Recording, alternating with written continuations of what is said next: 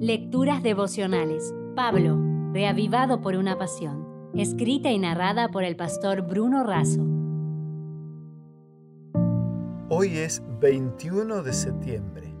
¿Imponer o cumplir? En Primera de Tesalonicenses 5.1 leemos, Acerca de los tiempos y de las ocasiones no tenéis necesidad, hermanos, de que yo os escriba. En el capítulo 5 de Primera de Tesalonicenses, Pablo comienza describiendo el regreso de Cristo. Él afirma que el día del Señor viene como ladrón en la noche. Aquí, Pablo no está hablando de un rapto secreto, está enfatizando la idea de que Cristo vendrá en el momento en que no esperamos y por eso debemos estar siempre preparados. Un mensaje importante que Pablo comparte es este. No debemos confiar en discursos que dicen que habrá tiempos de paz y que los tiempos de paz se instalarán para siempre en nuestro planeta. Eso no es verdad. La paz que se instale en nuestro planeta será una paz aparente que precede al regreso de Jesús. Por eso Pablo nos enseña que debemos vigilar y estar sobrios, es decir, atentos. Esto significa que necesitamos conocer las señales que están claras en la Biblia. Pablo también orienta a dar atención a los que trabajan entre nosotros, predicando la palabra y llamando nuestra atención a las cosas celestiales.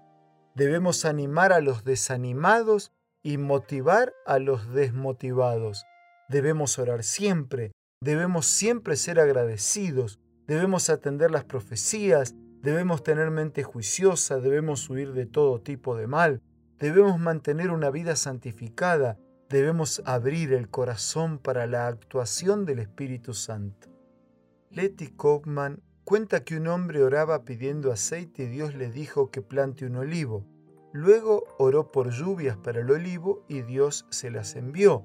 Entonces oró por el sol y el sol apareció. A fin de fortalecer las raíces, pidió nieve y Dios le mandó nieve. Pero por esa nevada el olivo murió. Sorprendido el hombre vio que su vecino tenía un olivo muy bonito y le preguntó cómo hacía para mantenerlo así. El vecino respondió, solo le confío mi planta a Dios. Yo no le impongo condiciones a Dios, simplemente cumplo condiciones colocando mi vida en sus manos. Como Pablo hizo en su vida, como le pidió a los tesalonicenses que hicieran, vamos a colocar nuestra vida plenamente en las manos del Señor. Te dejo un abrazo y concluyo la reflexión de hoy de esta manera. Gracias a Dios porque en Él encontramos sentido y significado para la vida, incluso en las pequeñas cosas.